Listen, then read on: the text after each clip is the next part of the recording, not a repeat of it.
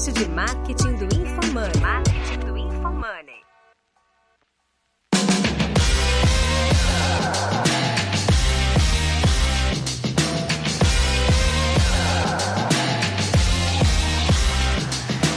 Aqui é arroba Lippert, a minha expectativa pro podcast é que a gente saia na porrada. Aqui é o Fernando Miranda 777 e a minha expectativa é que não joguem muito hate pelo que a gente vai falar aqui. Aqui é o arroba Guilherme Underline Liberty e eu espero que a gente consiga entender melhor nesse podcast as estratégias de marketing que os caras usam. Aqui é o arroba João Vitor e minha expectativa é que nesse podcast a gente consiga diferenciar o que é conseguir um número grande e conseguir atingir o resultado final. Ótimo. Boa. Você vê quem que leva a parada a sério e quem não leva a parada a sério, né?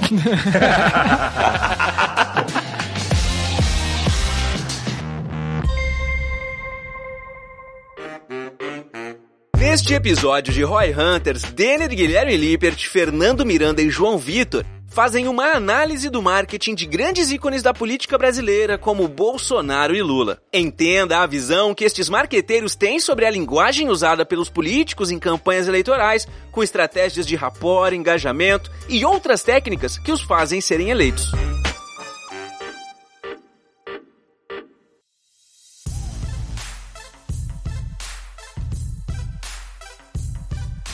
Acho que eu tenho um ponto aqui até para começar para balizar a expectativa da galera, que é o, o, objetivo, né? Normalmente a gente tá falando de marketing, a gente tá falando de vender. Aqui a gente tá falando de campanha eleitoral.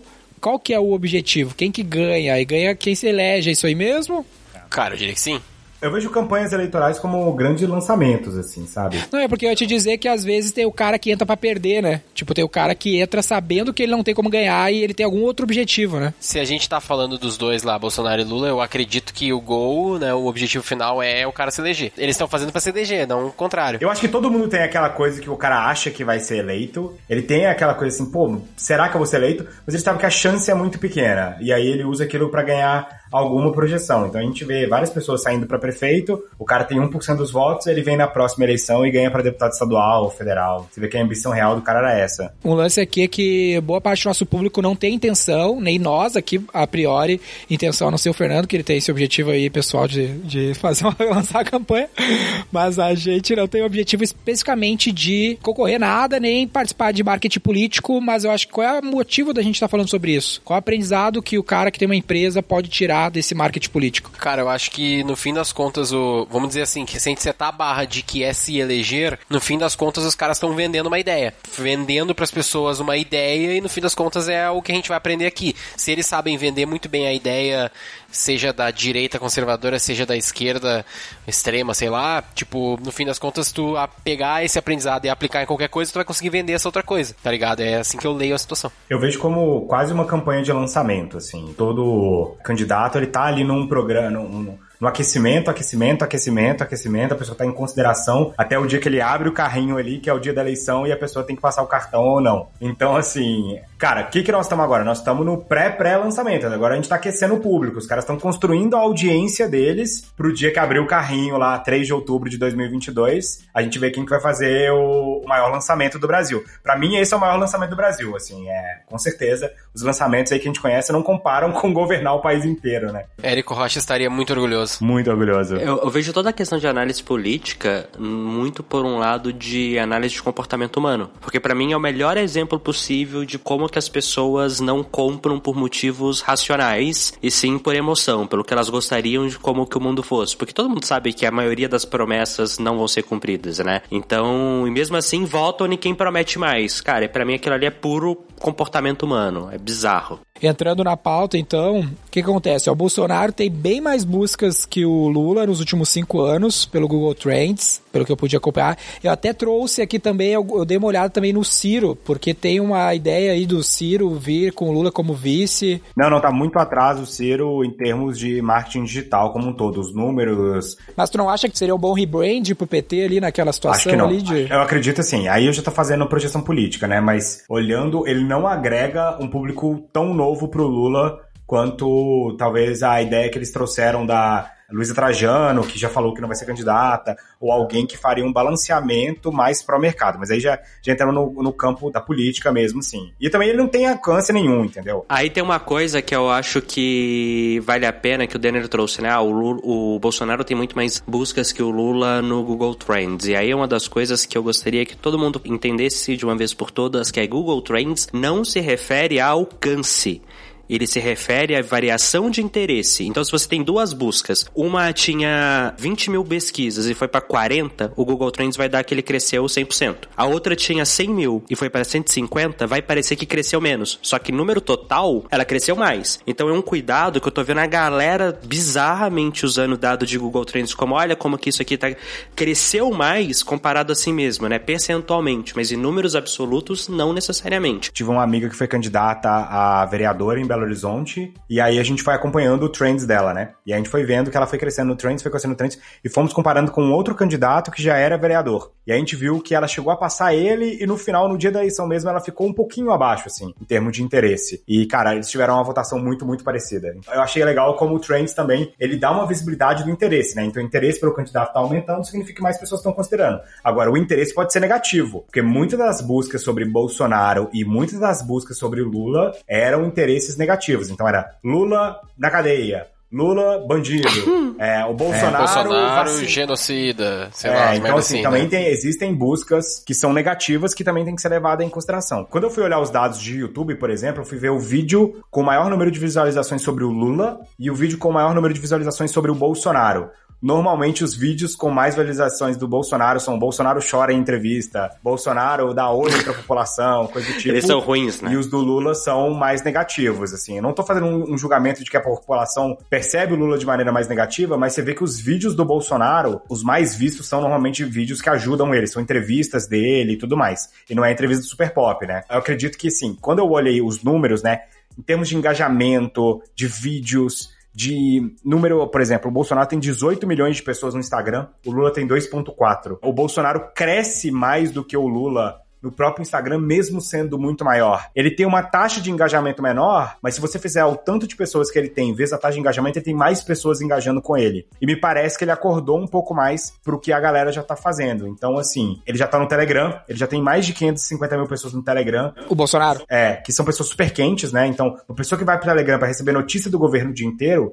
ela tá muito aquecida. E uma coisa que eu percebo é. E a entrega do Telegram é boa também. E a né? entrega do Telegram é muito boa, então é como se ele tivesse uma lista de e-mail que quase político nenhum tem, né? Político normalmente não pega a lista de e-mail dos eleitores deles. E sabe o que eu percebo? O Bolsonaro ele tem uma rede por trás dele. O Lula, apesar de ter o partido, ter outros políticos que apoiam ele, e o Bolsonaro tá mais sozinho em termos de interligação de marcas, o Bolsonaro ele tem várias marcas, canais de YouTube menores que meio que alimentam esse canal principal dele. Então ele tem o Folha Brasil, que praticamente faz a agenda do presidente, tem 2 milhões de, de, inscritos. Ele tem vários canais é, pró-Bolsonaro que fazem vídeos constantemente que agregam ali 300, 400 mil visualizações. Então eu vejo que assim, em termos de engajamento em rede social, o Bolsonaro tá indo melhor. Mas engajamento, isso não é tudo. Volto a dizer, um exemplo claro é que Joe Biden estava muito atrás de Trump em todas essas métricas e ganhou no final das contas. Então não é só o engajamento que vai, vai colocar, como o João vai explicar aí até, né? Eu peguei aqui um dado, tá? Olha só. O Bolsonaro, em março, segundo o planejador de palavras-chave do Google, teve 3,35 milhões de buscas, enquanto que o Lula, em março, teve 2,74 milhões. Então, assim, o Bolsonaro foi 3,35 dividido por 2,74, 4 Bolsonaro foi 22% melhor. Só que quando você olha o Trends, o Bolsonaro tá como se ele fosse três vezes maior do que o Lula. Então, assim, engana. Engana bastante essa brincadeira aí.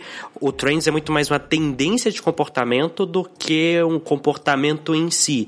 E isso na análise pode te enganar. Mas uma pergunta real. Lula não é um termo que pode virar o animal Lula também? Eu tô falando seríssimo isso. Eu acho que ele separa. Cara, porque... ele separa. No Trends ele separa, mas acho que no Keyword Planner não. Porque tá na moda comer Lula, hein? Isso é uma real. É real. Instagram tem pra Porque caralho. No, no, é a diferença do Trends pro Keyword Planner, assim, que tem que tomar um cuidado. Mas, é com certeza, não é- a diferença não é tão grande, principalmente quando você olhar, quando sai uma notícia muito grande dos caras, né? Cara, quando eu jogo no Keyword Planner, né, ele manda aquele Keyword Ideas. E aí ele tá mandando todas as ideias ligadas ao... Política mesmo.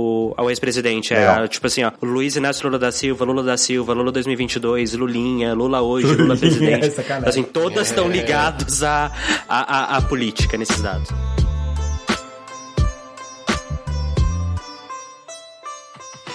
E sobre narrativa, um pouco, falando sobre narrativa, o que, que eu percebo muito? O Bolsonaro tá com uma narrativa mais, óbvio, né? De defesa dos avanços do governo, então ele tá sempre ali. E por causa disso ele ganha mais cobertura de mídia, então ele consegue mais media hits, né? Então toda vez que ele faz um pronunciamento, toda vez que ele inaugura uma obra, ele consegue um media hit em vários lugares, então ele tá aparecendo muito mais na mídia. Enquanto o Lula, ele faz mais uma, um posicionamento de ataque e mais de é, passivo, assim. Então ele se posiciona menos, ele posta menos, ele faz menos stories, ele aparece menos na mídia, e isso acaba também atrapalhando no engajamento dele, né? Nisso tem uma questão de estratégia política, que nos negócios geralmente não funciona tão bem assim, mas na política funciona muito, que é, cara, muitas vezes, durante uma parte da sua campanha, o objetivo não é falar bem de você, mas sim mudar a opinião sobre o seu competidor. Então, quando a gente olha os posicionamentos do Lula, muitas vezes o Lula não tá fazendo campanha pra ele mesmo, falando bem dele, olha como que eu sou bom, como que eu sou foda, ele tá, Tá atacando. tentando apontar pontos negativos do Bolsonaro, o que pode até gerar mais visibilidade pro Bolsonaro, afinal de contas ele tá falando dele, só que gera visibilidade negativa que aumenta a rejeição. Isso é uma coisa que nos negócios é muito mais difícil de você conseguir usar essa estratégia. Deixa eu jogar na mesa um pouquinho do que eu estudei ali, que eu fiquei muito nos discursos, né? Eu até não olhei muito nos dados, mas porque eu imaginei que vocês iam trazer os dados mesmo, mas daí eu fiquei muito nos discursos, eu vi várias entrevistas, antigas e novas, pronunciamento, posse e o caralho, pra entender um pouco mais do discurso. E aí eu acredito que tá tendo uma inversão também do que os caras estão usando na copy deles, saca? Tipo, muito quando o Bolsonaro foi eleito e quando ele tava fazendo, digamos, a sua campanha, ele batia muito no medo né? Tipo, meu, a gente não, agora é a hora de a gente tirar o comunismo, o comunismo não pode, a, já, vocês vão se fuder se botar o Haddad, a gente vai ter o golpe comunista, não sei o que. E aí gerou o medo versus também a esperança, de certo modo, de ah, novidade, o time econômico brabo, liberdade, não sei o que. Teve essa inversão aí, ele tinha muito inimigo em comum. Comunismo vai te matar, o comunismo vai te matar. E aí, beleza, foi eleito, tá dando umas merda e tal, e agora um pouco do discurso do Lula vem mudando. Porque o discurso do Lula, na minha visão, ele era muito focado na esperança. Tipo, esperança e também muito rapor, assim, de toda hora ele, puta, eu sou metalúrgico, eu tô aqui fudido com vocês, não sei o que, muito rapor, assim, a galera se identifica muito e é muito que tu, muito isso que tu ouve, tipo, a minha avó, por exemplo, ela ama o Lula. Ele faz aquela coisa do homem simples, né? Então ele fala assim, É. eu sou como você. Teve um discurso Puta, muito bom demais. do Lula que eu vi há um tempo atrás, que ele falava, né? Eu achei a copy ideal. Ele falou assim, eu gosto muito de estar aqui, eu não lembro qual, qual estado que ele estava, no estado do Nordeste, que ele falava assim, eu gosto muito de estar aqui, porque quando eu olho pro rosto de vocês, eu vejo o meu rosto, porque eu sou um de vocês. Então ele, ele, ele se entregava ali. Enquanto Ele é muito Bolsonaro, ele puxa mais pra aquela coisa do herói, né? De, do cara que se sacrifica pela nação. Eu tomei uma facada, eu, eu tô tomando porrada de todo lado aqui pra a galera ficar me atacando mais ainda. E isso gera uma defesa muito forte, né? O Bolsonaro, ele tem super fãs mesmo que. Eu tava pesquisando os vídeos, assim, tem vídeos de pessoas falando: Bolsonaro, eu vou morrer por você se for necessário. Porque ele realmente ele, ele suscita aquela ideia do herói, né? Do cara que se sacrificou pela nação e que tá ali por um mérito muito do sacrifício. Enquanto o Lula eu vejo muito mais como, cara, eu sou um de vocês que chegou nesse lugar. Podia ser você, entendeu? E o Bolsonaro não, não podia ser você, entendeu? Tipo assim, eu vejo que tá tendo uma inversão agora. Porque nos pronunciamentos mais recentes do Lula, por exemplo, ele tá usando mais esse argumento do inimigo em comum. Principalmente com a pandemia na, na- debaixo do braço, tá ligado? Tipo, meu, o cara eles vai, ele vai te matar, ele não tá fazendo nada por ti, a gente tem que tirar ele de lá por isso, não sei o que. Então, eu não sei avaliar ainda se é muito o momento e aí meio que calhou usar o argumento, ou se ele tá usando isso porque o Bolsonaro conseguiu o que conseguiu usando esse argumento do medo. Sacaram a minha, minha visão? Eu acho que isso vai servir pros dois. O Lula vai criar o inimigo comum Bolsonaro, que pra ele é muito bom porque ele se posiciona como a única pessoa que pode tirar o Bolsonaro daquele lugar, e o Bolsonaro se posiciona como anti-Lula. Então o que, que eles fazem? Quando eles conseguem polarizar a conversa, eles espremem os meios, né? Então você vai ter ali seis, sete candidatos no meio ali brigando pela mesma fatia da população que não quer votar no Lula nem no Bolsonaro, mas acaba que a maior parte da população tem uma pequena preferência. É a, pô, a rejeição, né? A tal da rejeição. Nesse cara eu não voto de jeito nenhum. E aí quem consegue radicalizar meio que puxa esses votos. Eu acho que hoje, se alguém fosse tentar tirar o, o lugar dos dois, ele não sei nem se ele conseguiria fazer isso é, meio que se colocando como oposição aos dois. Pô, se eu fosse um marqueteiro político hoje de algum dos candidatos de centro, eu me colocaria como uma oposição ainda mais ferrenha ao Lula, por exemplo, do que ao Bolsonaro, ou ao Bolsonaro do que o Lula. Então eu sou ainda mais oposição do que o Lula, eu sou ainda mais oposição do que o Bolsonaro a esse cara, porque senão você vai acabar perdendo essa galera que tem uma rejeição muito grande, né? Eu tava até dando uma olhada nas rejeições, assim, hoje, por mais incrível que pareça, dentre os candidatos de centro, o Lula e o Bolsonaro têm menos rejeição do que os candidatos de centro. Então, é, o Dória estava com uma rejeição maior do que a do Lula e a do Bolsonaro, sem juízo de valor, não estou julgando o Dória aqui, tô falando do fato. É, e se não me engano, o próprio Moro estava com uma rejeição mais alta do que o do Lula e o do Bolsonaro. Então, você vê que os caras que não estão tão envolvidos ali no discurso inflamado, eles já estão com uma rejeição alta. E eu acho que isso acontece muito porque o cara consegue se colocar como aquela única opção contra aquela, aquele inimigo inimigo. E eu vejo muito isso em COP, né? Em COP, muitas vezes a pessoa vai falar, pô, eu que sou a opção contra os bancos. Esse cara é do banco, entendeu? Eu que sou a opção contra sei lá, a universidade. Esse cara, ele, na verdade, ele é, ele é dominado por uma universidade. E as pessoas usam essa narrativa do inimigo comum como eu sou o verdadeiro herói que vai te livrar daquele inimigo em comum que nós temos. Então acho que a, a, narrativa deles vai ser, pô, vou dar um viés muito claro pro problema que a gente tem hoje no Brasil e, cara, qual que é a solução? Eu, entendeu? E aí eles vão construir muito em cima disso. Nesse momento eles estão na casa, parte da construção do problema. Isso é uma coisa que aí agora quando eu olho, né, em marketing político, eu vejo que política muda muito, mas muito mais rápido do que qualquer outro cenário que eu já acompanhei. O próprio Bolsonaro quando foi eleito, muita gente esquece disso, cara, mas é real que assim, nas pesquisas, nas intenções de voto e tudo, até acontecer aconteceu o evento da facada, ele não estava indo pro segundo turno. Ele não estava indo pro segundo turno. Ele não tinha intenção de voto para ser obrigatório convidar ele para os debates. Então, assim, eu acho que tem também essa questão de quando você vai fazer uma análise nesse tipo de cenário, que é o quão esses cenários são facilmente mutáveis, né? Dependendo do que acontecer agora no combate ao Covid e muda. Tem um ano e meio quase aí pela frente. Por isso que eu acho que assim, eles estão no pré-pré-lançamento, entendeu? Eles estão ainda na fase de geração de audiência, de criar ali uma base, é o topo do funil deles ainda, entendeu? Eles não estão tentando converter ainda.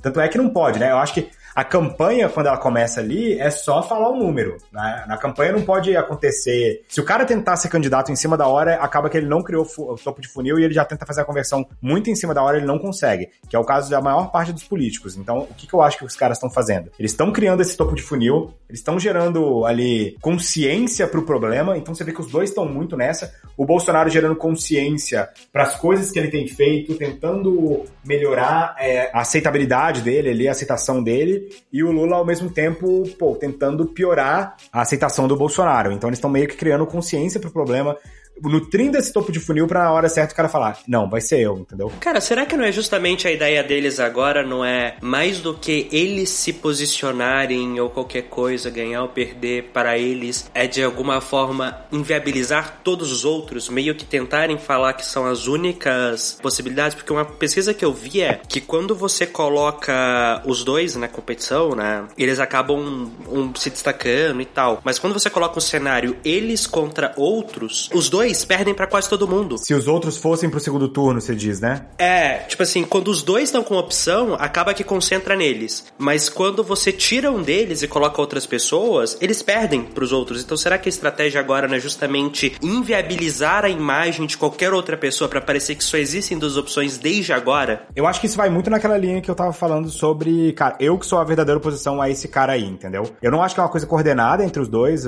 pô, eu tenho muita dificuldade de acreditar nisso, mas eu acredito muito que o cara tá eles estão se posicionando como assim, olha, o Dória não é oposição ao Bolsonaro, a oposição ao Bolsonaro sou eu. O Dória ao mesmo tempo fala assim, o, Bolsonaro fala, ó, o Dória não é oposição ao Lula, na verdade a oposição sou eu, entendeu? Então eles meio que estão pegando essa galera de centro e falando, eles não são a oposição de verdade. Eu que sou diretamente a oposição desse cara. Então o Ciro, quando ele se posiciona ali como uma voz de centro, talvez, o que o Lula bate é, cara, vai ter que correr mais que eu, entendeu? Porque na verdade quem fez mais pelo Brasil, quem é o anti-Bolsonaro sou eu. E a mesma coisa acontece dos dois lados. Uma grande lição aí que toda estratégia de marketing político, pela conversa que a gente está tendo aqui, dá bastante ênfase e às vezes as empresas não exploram tanto, é a importância desse lance do inimigo comum. Toda a estratégia está baseada em, cara, espremer o inimigo. E a gente vê até pouco as empresas fazerem isso, né? Como a, a Apple fez com a IBM por um tempo, com a Microsoft, a gente usou isso muito contra as agências de publicidade, a XP usou isso muito contra os bancos, outras pessoas fizeram algo no gênero. E eu sinto que quando tu traz uma esperança, pô, por que, que esses caras não estão focados em apresentar soluções? Porque o ódio, ele movimenta e marca muito mais do que o amor e a esperança, ela é muito abstrata. Tipo, se tu odeia aquele candidato e, cara, tu fala, eu também odeio, o cara se conecta muito mais contigo do que tu fala, não, a gente tem uma ideia de solução. O cara não quer saber, ele quer saber de quem odeia que nem ele. E isso conecta muito mais. E toda a estratégia é baseada uh, nessa premissa, né? É o famoso chora banco que o primo soltava, o primo rico soltava no, no final dos vídeos, né? Chora banco. Então é assim, cara, o inimigo comum, o banco tá te enganando, né? E aí o Itaú fez até uma campanha falando que a corretora tava te enganando, né? Cara, é muito legal essa questão do coletinho, mas na verdade estão te enganando.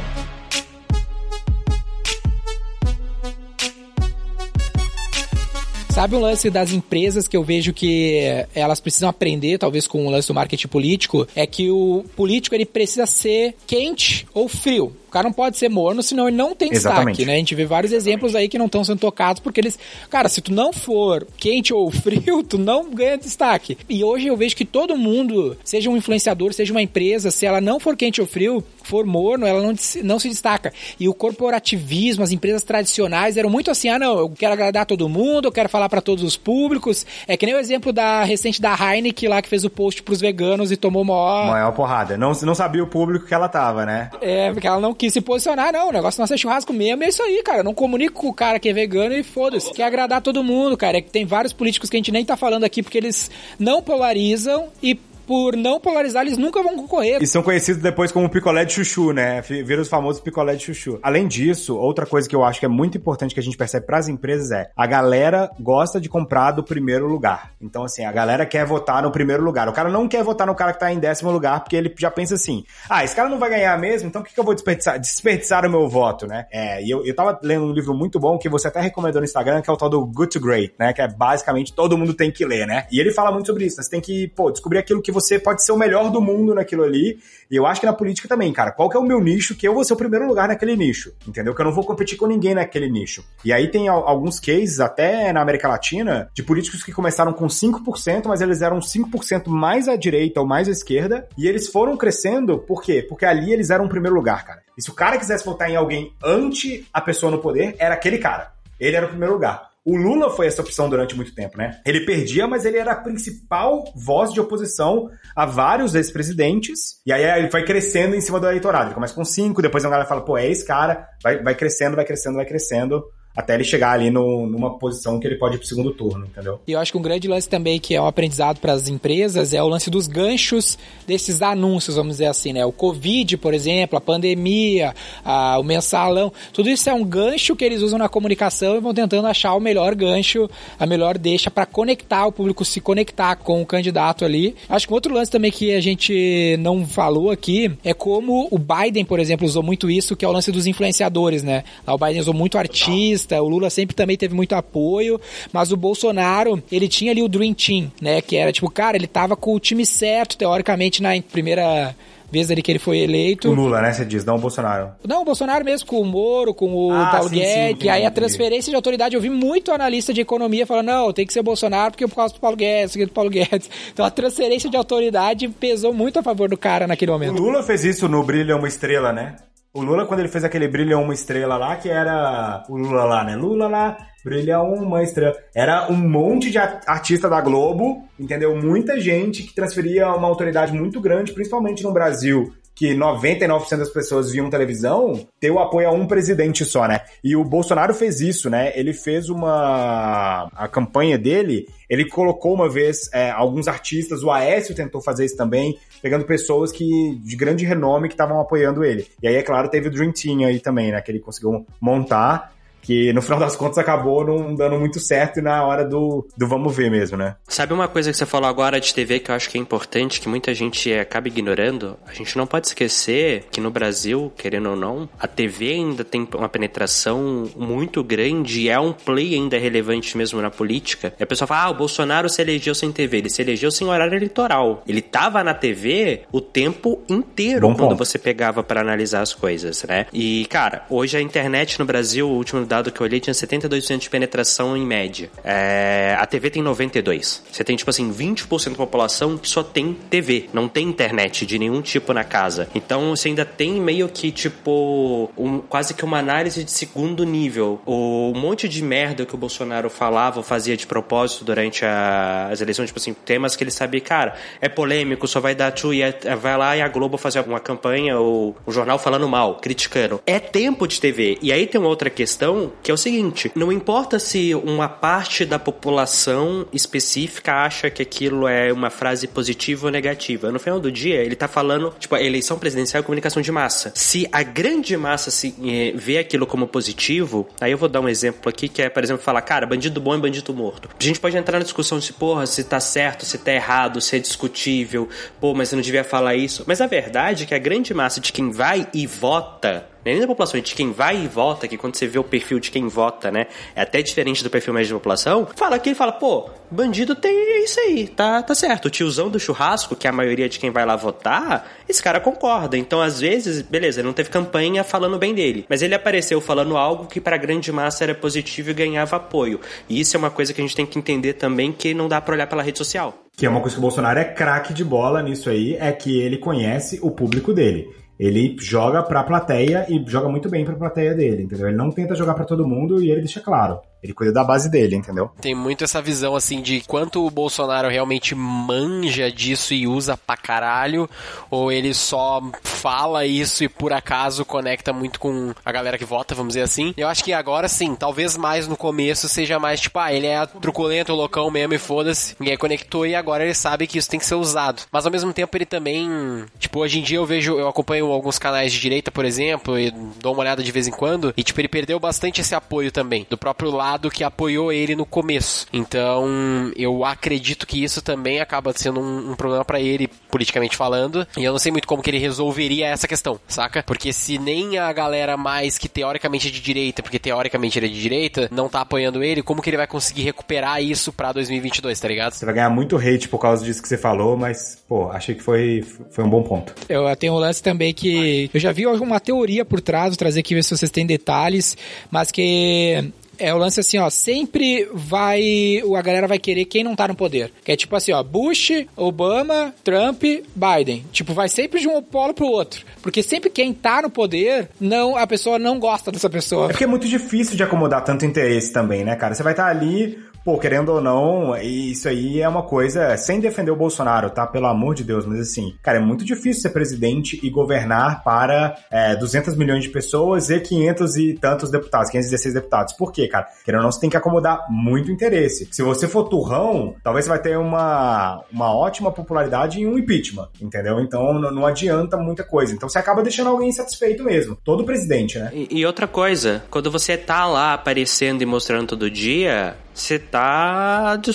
Você tá aparecendo pra tomar porrada todo Tomar dia. pedrada, total. As pessoas esquecem muito fácil tudo. Principalmente quando vem coisas como coronavírus, que ninguém sabe direito como fazer, ninguém saiu como herói e acaba que o cara tem que tomar decisões ali que, pô, 90% das pessoas vão odiar o cara porque tá odiando a- o mundo nesse momento, né? Tem muito isso também da, da grama do vizinho é mais verde, ou sei lá, do que eu não tenho é, vai ser muito melhor, né? E os caras são sempre eleitos nessa visão. Tipo, não, agora vai. Mas a pegada sempre é essa, né? Então você vê que as próprias. é, eu tive a curiosidade de pesquisar o jingle dos caras. Os jingles do Lula foram movimentando de, cara, a esperança, um Brasil melhor. Depois eles foram pra um lugar de, cara, a gente não pode andar pra trás, então vamos continuar. aprofundar as mudanças. Quando veio a Dilma, foi num tom muito, vou continuar, só vou fazer mais do mesmo. E agora tá num tom muito mais pesado, né? Então, essa última eleição, o tom do PT foi o Brasil feliz de novo. Então, assim, cara, agora o Brasil tá triste, as lojas estão fechando, tá tudo errado, e agora o Brasil vai ficar feliz de novo. E o do Bolsonaro era muda, muda de verdade. Então, tipo assim, ó, todo mundo que falou de mudança com você era mentira, e agora tá na hora de mudar de verdade. Eu tô muito curioso para ver qual que vai ser a pegada das próximas eleições, porque eu acho que o Bolsonaro vai vir com uma pegada de, cara, olha o tanto de coisa legal que eu fiz, e ele vai tentar defender essas as reformas que ele fez, as mudanças que ele já conseguiu conquistar, e o Lula vai vir muito com uma coisa saudosista, de que era melhor no meu tempo. E teve muitas eleições que ganharam, assim, eu não lembro que, qual foi o presidente, eu vou posso trazer esse dado depois, mas assim, que ele falava, ele ganhou com a seguinte discurso: olhe para sua vida nos últimos oito anos. Ela melhorou ou piorou? Se ela melhorou, pode votar no Bolsonaro. Se ela piorou, vote em mim. Só que acontece muita coisa em oito anos. Acho que Dilma 1 foi isso, né? A eleição dela foi basicamente: olha como é que o Lula deixou sua vida melhor. Deixou sua vida melhor. E agora o que acontece? A gente tem muitos fatores que não estão na mão do presidente, mas que vão ser interessantes, que vão poder ser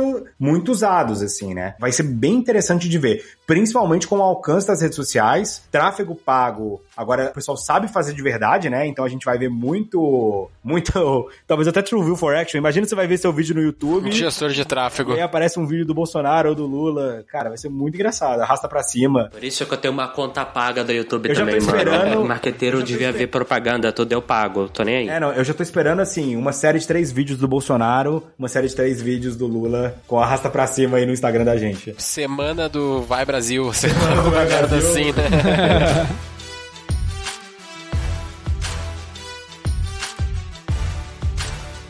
Um lance ali também importante, que até para caminhar pro final, é o lance do volume de mídia, né? Porque o- se fosse uma discussão entre os dois, aí como a gente tá fazendo, o Bolsonaro tem uma vantagem porque ele tá na mídia, ele é o atual presidente. Então, normalmente é reeleito exatamente porque o cara tem uma mídia maior do que todos os outros candidatos, por ele já ser o presidente, tá todo dia sendo noticiado, a marca dele tá todo dia sendo batida na cabeça das pessoas. Que é aquele gatilho mental da familiaridade, né? Alguém que você vê pra caramba, você tem mais probabilidade de gostar daquela pessoa. Exato, então aí o Lula tem uma grande desvantagem porque ele não tem audiência, tipo, começou falando dos dados e não tem a mesma audiência, ele não vai estar na mídia como o cara tá, e ele vai ter que, né, sei lá de onde tirar mais grana pra conseguir equilibrar essa balança aí. Que é um ponto, né? O Bolsonaro sempre fez campanhas muito baratas, muito baseadas no voluntariado, que talvez não esteja tão forte, porque você não tem aquele sentimento de que é tudo ou nada, a não ser que ele consiga criar esse sentimento de que, cara, é tudo ou nada, entendeu? Ou, ou o Bolsonaro é reeleito, ou, ou, sei lá, os comunistas vão vencer, ou algo do tipo. E não sei se, se nós estamos nesse clima pro ano que vem. A gente vai descobrir, né? Agora, uma coisa que pra mim tá muito clara é que eu acho que vai ser uma eleição muito mais digital, muito engajamento digital. Preparem os seus grupos de WhatsApp, porque você vai receber muita coisa.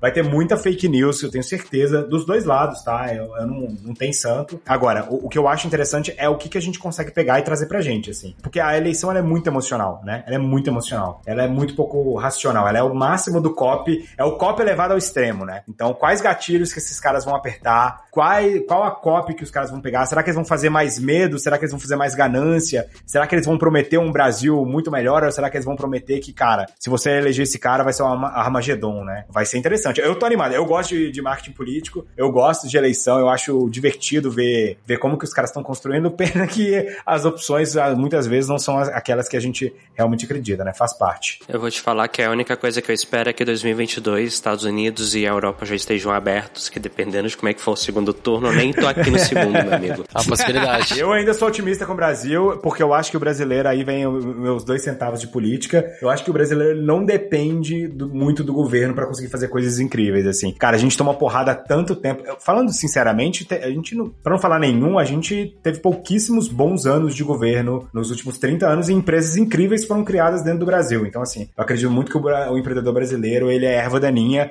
e consegue crescer, não importa o, o nível do deserto. Eu, eu tenho certeza que devia ter provavelmente o venezuelano pensando que nem o Fernando em algum momento. Mas como diria Nizam Goiães dizia que é o frio que fez o fogo, é a distância que fez a roda. Então é a necessidade que traz a oportunidade. Ah, então até tem um ponto, né, Fernando? Porque a Venezuela foi o maior PIB per capita do mundo, mas dependendo muito do Estado, petróleo e papapá. Não foi pelo trabalho necessariamente. Não, foi a Argentina. A Argentina que foi o maior PIB per capita do mundo. Eu só não lembro o que ela produzia na época, mas foi. A Argentina, é, eles têm o, o dom de se jogar no buraco, né, cara? Então, assim, a Argentina. Nossa, demais, velho. Toda vez que eu olho pro Brasil, Eu fui, é especial. eu fui pra Argentina um pouquinho antes da eleição deles e, mano, era, era bizarro, assim, todo mundo botava fé. Tudo que era lugar era nego falando desse cara que tu dava meia dúzia de pesquisada e tu pensava assim, vai dar merda. Mas Cara, aí é tem- muito tem nosso o ditado lado. argentino. Antes que a gente jogue e tome muito hate, por favor, a gente tá tentando fazer a análise mais técnica possível, mas assim, é lógico que alguém vai ficar insatisfeito, galera. Não é uma questão muito de opinião pessoal. Eu acho que assim, de conclusão, tá? Só pra fazer um, um resumo do episódio. O Bolsonaro, ele tem uma pegada mais forte em rede social, realmente ele tem um engajamento maior, ele tem muito mais seguidores, ele tá mais preparado digitalmente do que o Lula. Mas quando a gente olha nos números brutos, pode ser que o Lula consiga estar em outros lugares e exposição não necessariamente significa boa exposição, né? Então o Bolsonaro, apesar de ter muitos seguidores, apesar de ter muitas buscas, apesar de ter muitos vídeos no YouTube, pode ser que isso jogue contra ele. Não necessariamente, mas pode ser que jogue contra. Bom, a gente só vai saber no ano que vem, mas até lá, mantenham-se ligados aí que a gente pode vir com mais análise quando chegar mais perto. E só pra ajudar no resumo, né, tem essa questão do, do medo, esperança, rapport, inimigo em comum, são todas coisas que a gente citou aqui que é utilizado em ambos os discursos e que pode ser encaixado na tua copy, num vídeo de vendas, na tua estratégia de marketing, no que for, porque são coisas que, como a gente vê, movimenta a massa. A campanha presidencial é a propaganda mais documentada que a gente tem, né? Então, na prática, é um grande experimento social que tu tem a oportunidade de acompanhar. Tem um ditado argentino que ele fala o seguinte: se você mora na Argentina, viaja por dois anos e volta, tá tudo diferente. Se você mora na Argentina, viaja por 20 anos e volta, tá tudo igual. pode crer. Bom, acho que virou política, podemos encerrar com, com isso aí.